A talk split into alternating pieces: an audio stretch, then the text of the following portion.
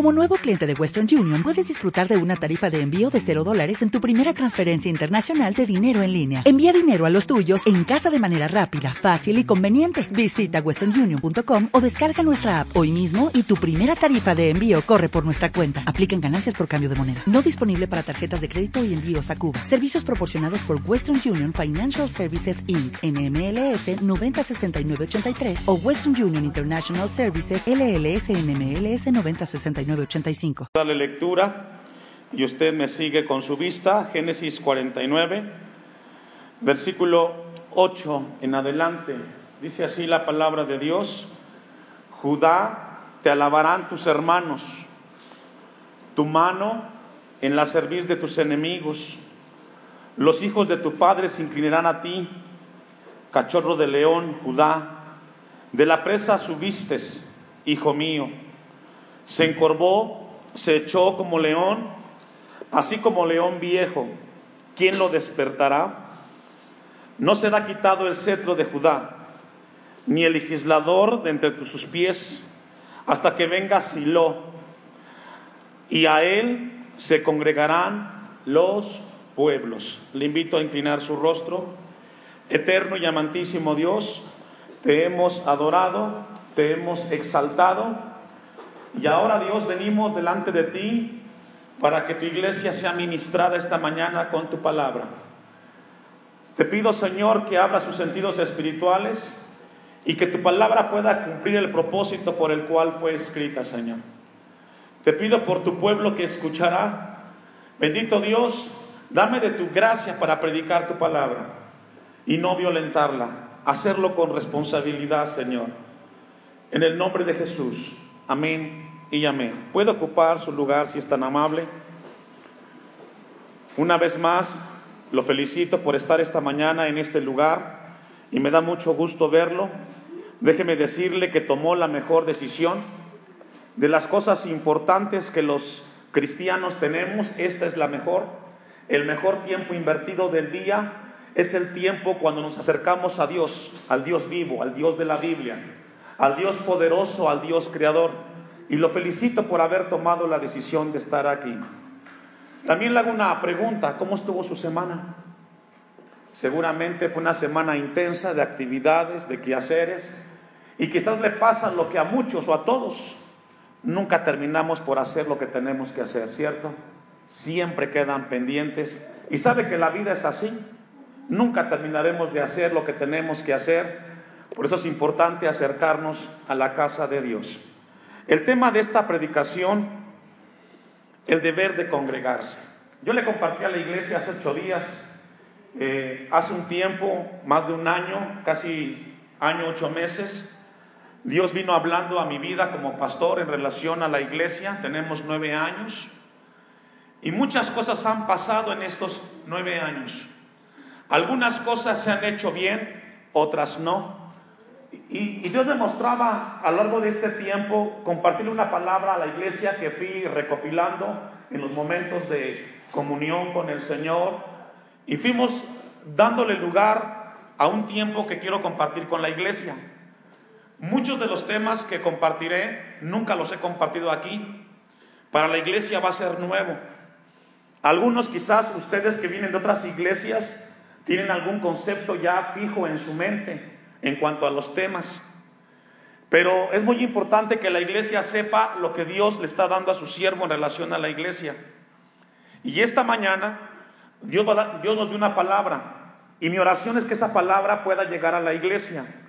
La predicación no va dirigido de manera individual. Esta mañana la palabra que Dios nos da o nos dio a su servidor no va dirigida de manera directa como persona sino que va dirigida a la iglesia en conjunto. En el momento que usted cruza esa puerta donde está el hermano Chava, usted deja de ser Hernández, deja de ser Pérez y González. Usted es la iglesia de Dios. Eso debemos de entenderlo. Sale usted de esa puerta y usted entonces otra vez cobra su personalidad. Pero cuando entramos por esa puerta somos la iglesia de Dios y somos un pueblo. Quizás algunas cosas que compartiré va a ser directamente para usted. No se moleste. Porque el afán del pastor no es señalar de manera individual, sino de manera grupal lo que Dios quiere con la iglesia. Le decía que los temas que vamos a abordar, algunos son nuevos porque yo nunca los he compartido aquí en la iglesia. Sin embargo, es mi deber como pastor compartirle a la iglesia cuál es el lugar que Dios nos da. Y cada una de las cosas o de los temas que vamos a abordar no son inventos del pastor, son diseños de Dios.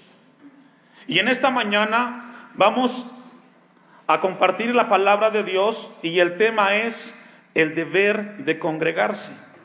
La semana pasada abordábamos el pasaje de Efesios 4, 12, donde abordábamos el tema de la, de la palabra perfeccionar. Y yo le hice esta pregunta a la iglesia. ¿Usted cree que existe en la tierra una iglesia perfecta? La palabra perfección para los hombres regularmente significa ausencia de errores. Eso significa la palabra perfecto ausencia de errores, ausencia de fallas. Pero yo le hago una pregunta a usted. ¿Existe una iglesia perfecta en la tierra?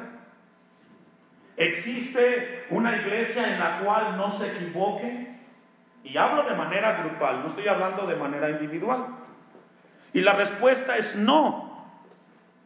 La palabra perfección que encontramos en Efesios 4:12 la palabra es catartismos y significa reparar, corregir, hacer que funcione, remendar y parchar.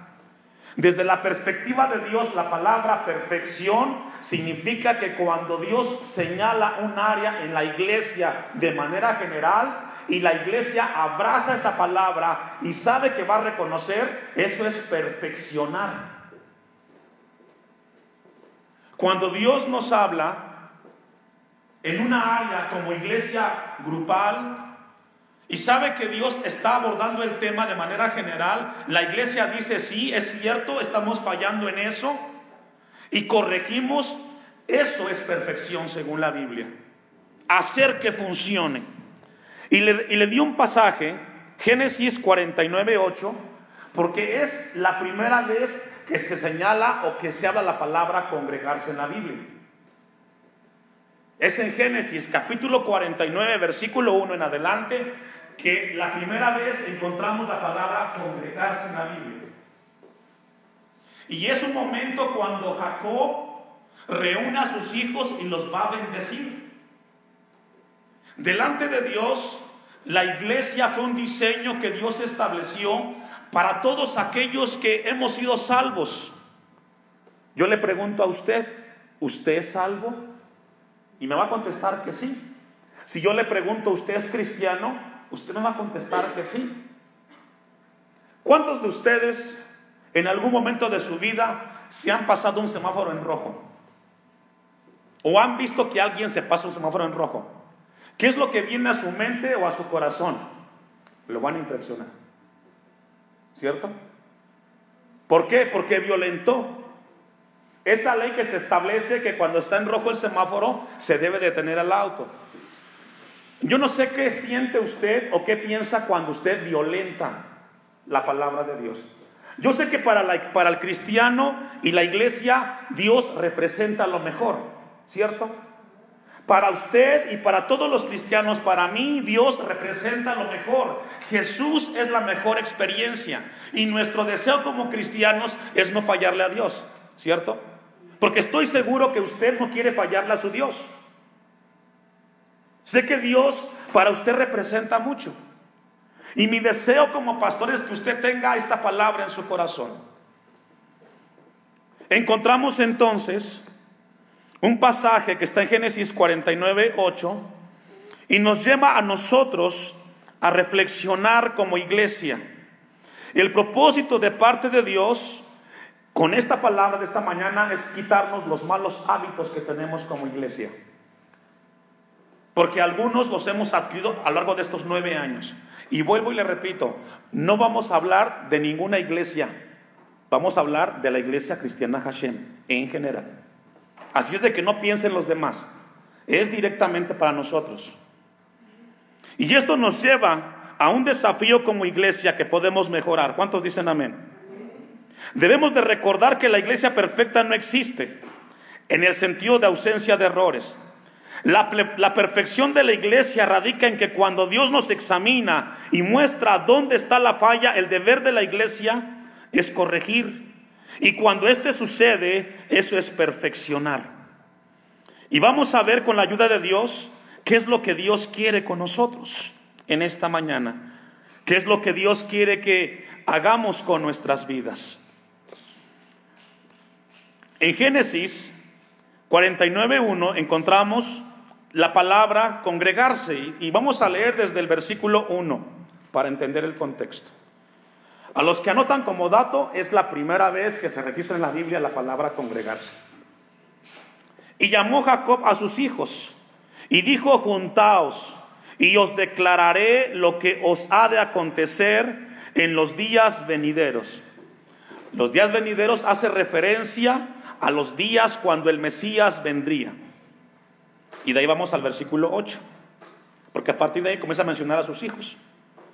Dice el 8, Judá te alabarán tus hermanos y lo que está hablando esa palabra es de que en, Judá vendría el Mesías. Y ahí sería la adoración. Ahí se construye el templo de Salomón. Ahí está Jerusalén en, Judá. Esta palabra es profética de que está haciendo Jacob. Judá te alabarán tus hermanos, tu mano en la cerviz, tus enemigos, los hijos de tu padre se inclinarán a ti, haciendo referencia que en ese lugar vendría el Mesías y ahí sería la, adoración hacia Jesucristo. Claro, Jacob no lo sabía. Nueve, cachorro de león, Judá. Y por eso es que el, término el león de la tribu de Judá se le aplica a Jesucristo. Por esto que estamos leyendo. Cachorro de león, Judá, de la presa subiste, hijo mío. Se encorvó, se echó como león, así como león viejo, ¿quién lo despertará? La pregunta es, ¿quién podrá hacerle frente a Jesucristo? Porque está hablando del Mesías. 10. No, no será quitado el cetro de Judá. Es algo que se cumple. Cetro representa autoridad. Es lo que representa cetro. Y la palabra hace referencia y la profecía es que nunca se le quitaría la autoridad a Judá porque de ahí vendría el Salvador. Ni el legislador de entre sus pies. La palabra legislador es aquel que establece leyes. Y recordemos que cuando vino Jesús, Él vino a cumplir la ley, pero además estableció mandamientos para su iglesia hasta que venga Silo. Esa palabra Silo la encontramos solamente en el Antiguo Testamento. La palabra Silo significa Mesías.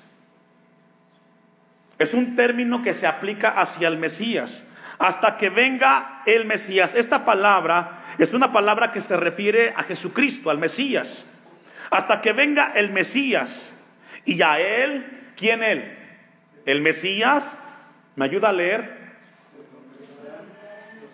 Es la primera vez que de manera profética se habla que alrededor de Jesucristo se iban a congregar quienes.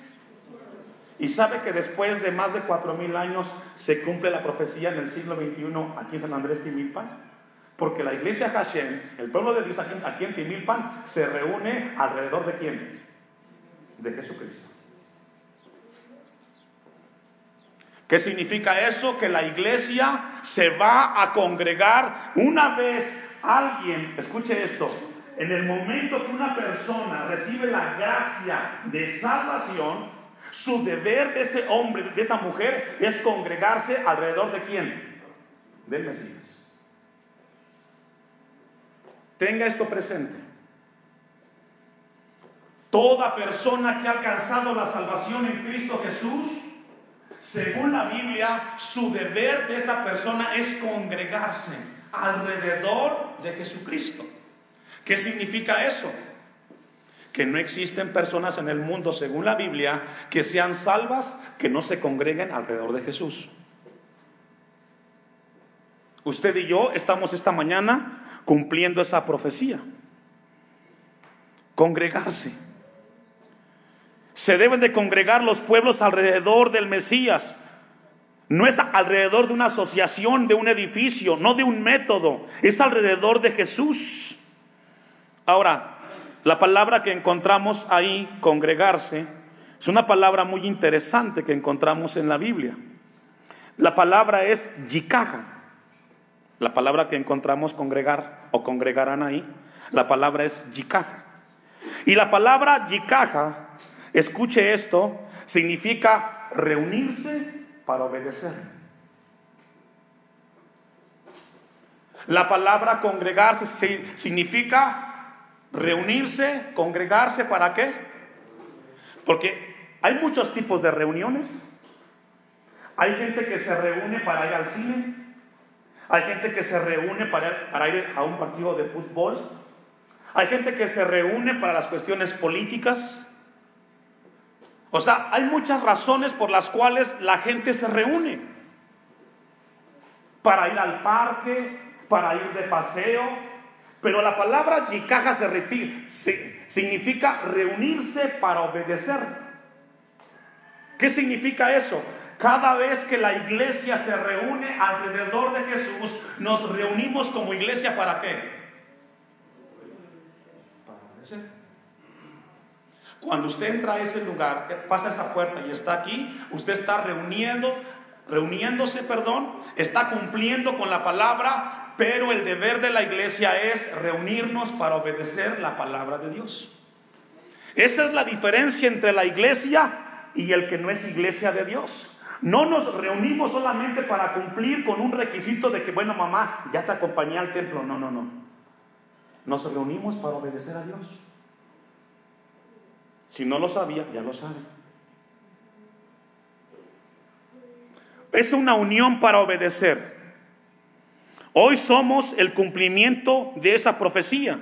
Nos hemos reunido este domingo en este lugar, hemos creído al mensaje y estamos aquí porque nuestro deseo como iglesia es obedecer. ¿Cuántos dicen amén? Reunir un conjunto de personas con un objetivo en particular obedecer. Cuando Jesucristo resucita y la iglesia nace guiada por el Espíritu Santo en Hechos 2, los apóstoles no sabían cómo iba a ser la iglesia. En el día de Pentecostés estaban todos reunidos ahí y comienza Dios a establecer la iglesia, pero no sabía cómo iba a ser la iglesia. ¿Cuál iba a ser su liturgia? No sabían. Fue Dios que le fue dando a la iglesia un orden. Y el primer paso de la iglesia primitiva es reunirse para obedecer. Nos reunimos como iglesia, nos saludamos porque no nos vimos en la semana, cada quien se fue a trabajar, pero llega el día de culto, nos saludamos, Dios le bendiga hermano, y aquí estamos para escuchar la palabra de nuestro Dios y después de que Él nos hable, ¿qué? Obedecer. Ese es el deber de la iglesia. La iglesia nace del judaísmo, pero no somos judíos. Tampoco somos gentiles, somos iglesia. No somos una mezcla.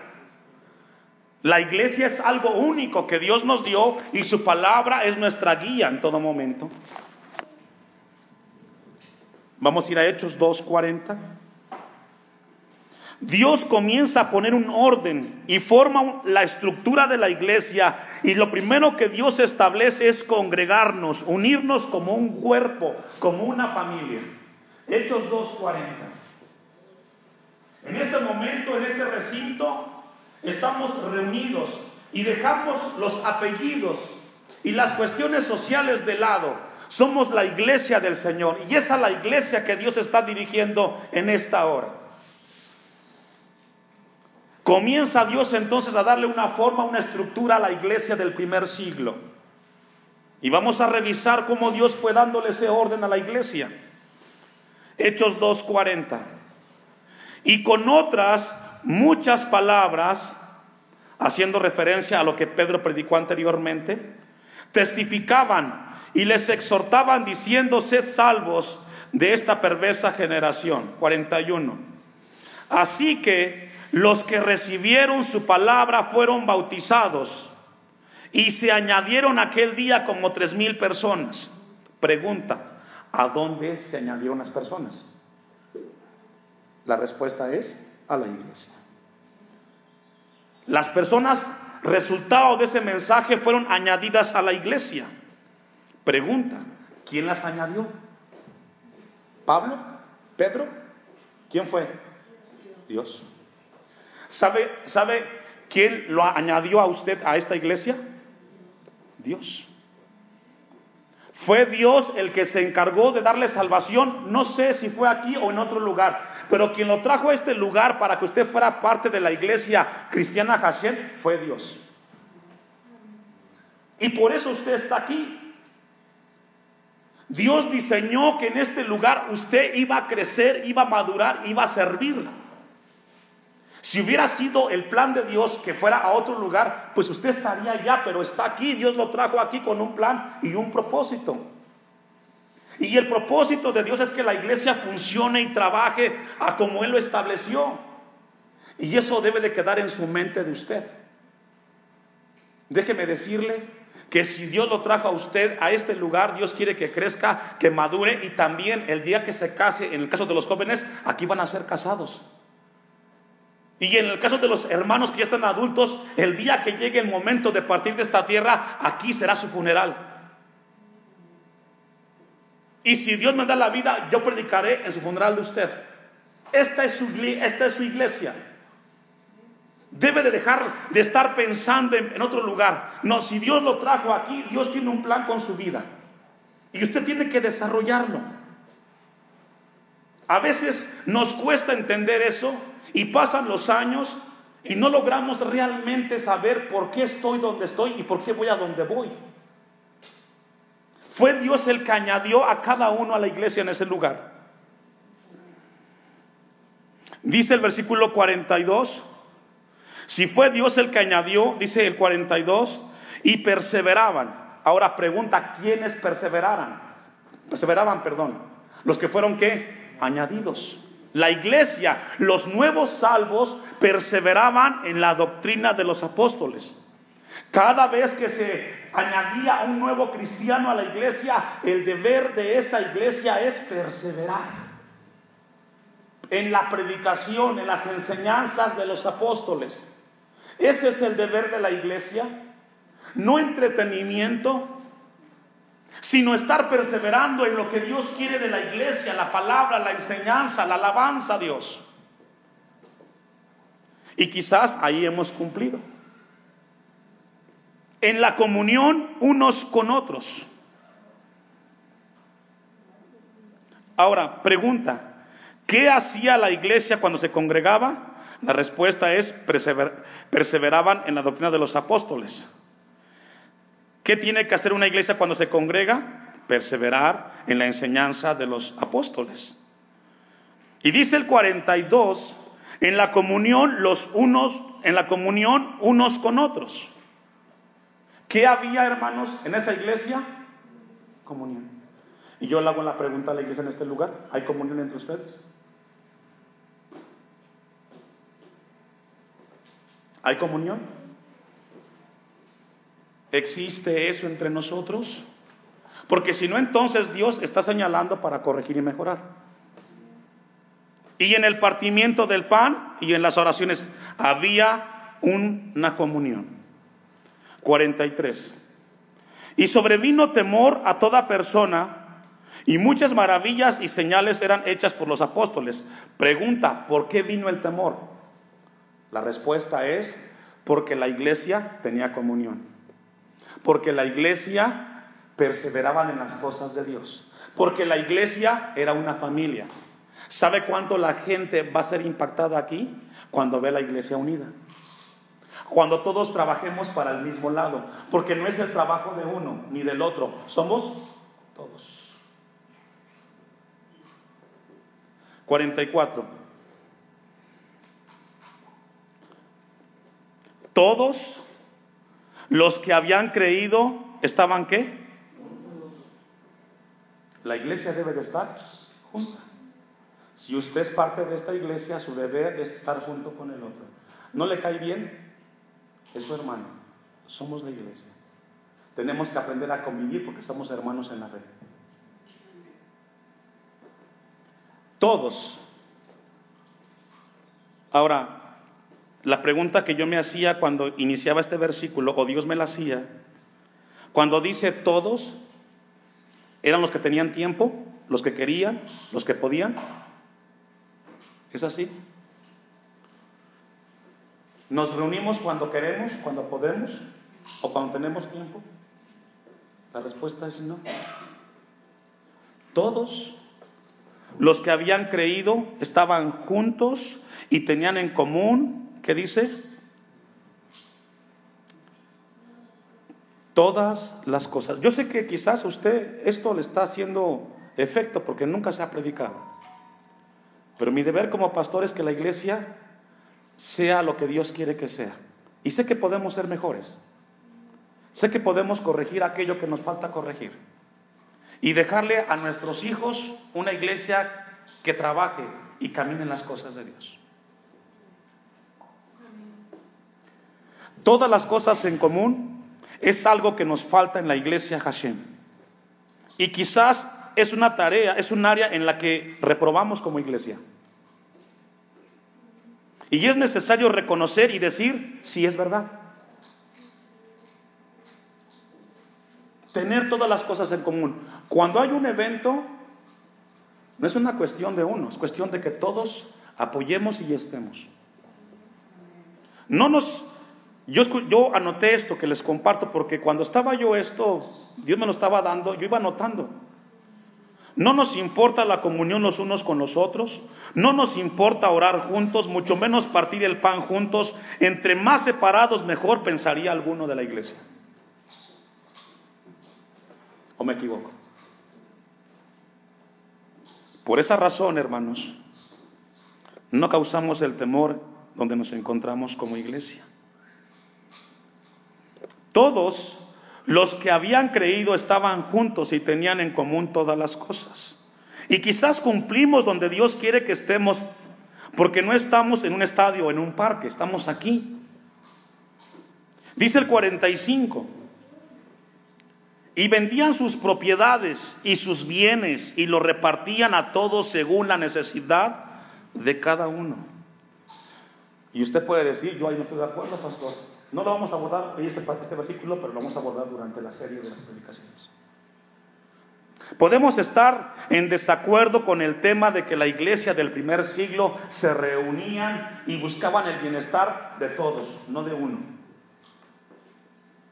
El 46. Y perseveraban y perseverando unánimes cada día en el templo y partiendo el pan en las casas comían juntos con alegría y sencillez de corazón. No era el hombre el que tenía la intención de reunir a, la gente en ese momento, era Dios. Y Dios me hacía esta pregunta que yo me la hice en algún momento, porque antes de ser pastor fui oveja y me congregué en una iglesia y tuve que servir también. Y la pregunta que yo me hice en aquel tiempo y que cuando Dios me dio esto me la hice y la comparto con usted, la pregunta es, ¿cada cuánto me debo de congregar como iglesia? ¿Se ha preguntado usted? ¿Cuántas veces son las suficientes para que yo me congregue en la iglesia donde asisto? Yo me hice esa pregunta. Y yo quiero que usted se la haga en su mente, si no se la ha hecho. ¿Cuántas veces Debo congregarme yo en la iglesia que Dios estableció, donde yo estoy asistiendo y donde yo voy cada culto o cada vez que puedo. Porque dice el texto, alabando a Dios y teniendo favor, el 46, el 45, perdón, y vendía sus propiedades y sus bienes y los repartía a todos según la, la necesidad, 46. Y perseverando unánimes cada día en el templo. ¿Cuántas veces son las necesarias para que una persona se congregue? Porque si yo le pregunto a usted, Cada uno contestaría de acuerdo a sus necesidades. Alguien puede decir, bueno, yo, trabajo de lunes a, viernes, para mí sería el domingo, pastor. Hay quien trabaja el fin de semana y puede decir, bueno, para mí mejor entre semana, el día que quiera, pastor.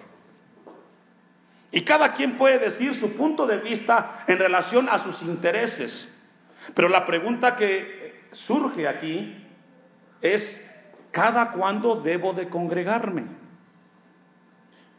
Porque Dios es el que nos trajo a Él. Ezequiel 20:41.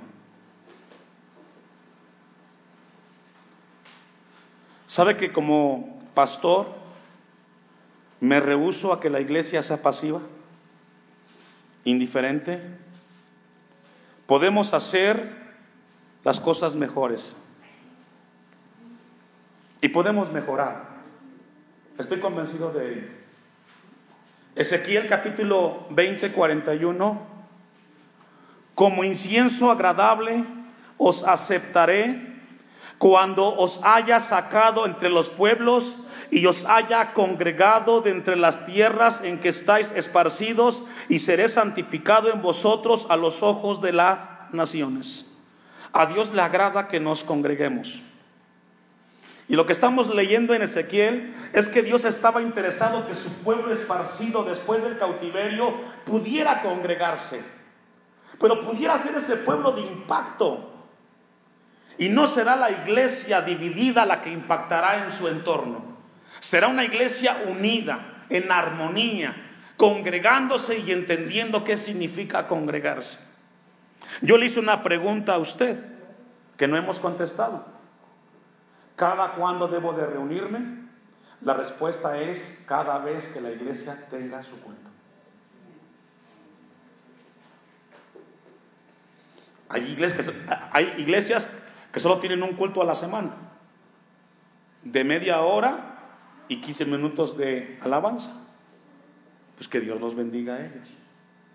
Pero aquí en particular, donde estamos, la iglesia debe de congregarse cada vez que qué? que haya culto. Es el deber. Y fíjese que cuando yo leía y entendía esto, hermanos, yo me hacía una pregunta. ¿Y qué de aquellos cristianos que no van a una iglesia? Existen muchos. Yo me he encontrado muchos. De personas que dicen, mire pastor, yo en mi casa estoy mejor enciendo el, televisor o el internet, pongo una predicación y estoy tranquilo. Yo le hago una pregunta, ¿a Dios le agrada eso? ¿Sabe qué pasa cuando una persona que es cristiana y es salva y no va a una iglesia? Y no digo que venga aquí, no, que vaya a una iglesia. Si dice que es salva, que es cristiana y no a una iglesia, ¿sabe qué está haciendo? Violentando la palabra. Está en desobediencia. Y esa persona, hombre o mujer, lo que deja entrever, uno, o no es salva, o no es partícipe de la gracia de Dios. Pero todos, aquellos que hemos sido salvos, Dios estableció una iglesia para que nos congreguemos y ahí crezcamos. ¿Y sabe qué? La de usted está aquí. Aquí está.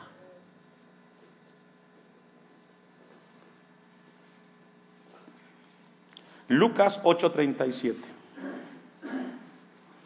A Dios le agrada que nos, que nos congreguemos. Cuando un cristiano falla en congregarse con otros cristianos delante de Dios, no es agradable. Dios agregó a los cristianos en diferentes iglesias, pero los agregó a un lugar para crecer. Ahora, Quiero compartir lo que usted busca en Lucas 8:37.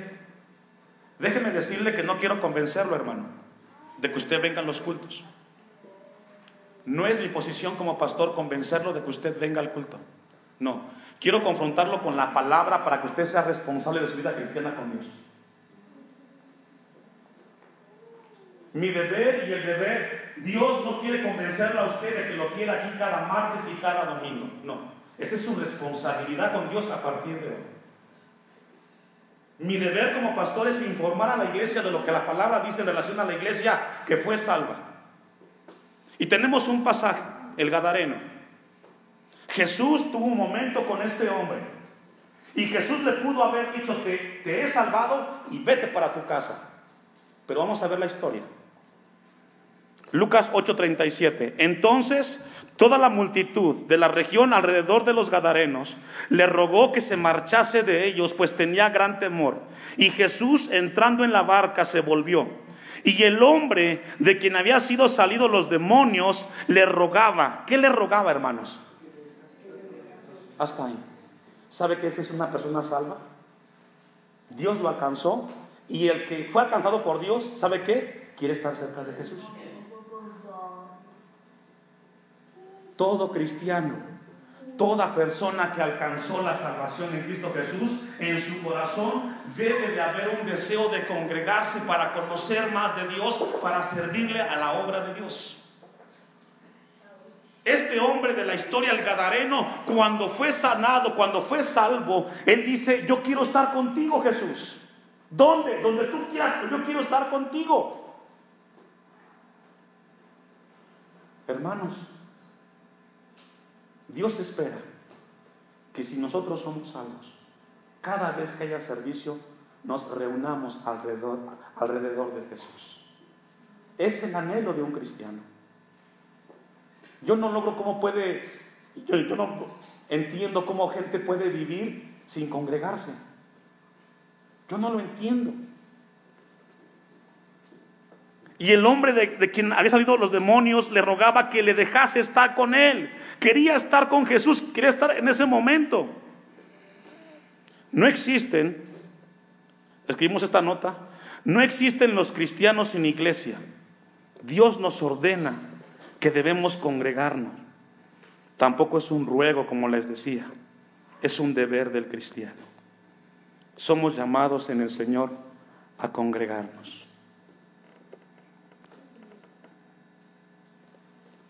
Hechos 2.47.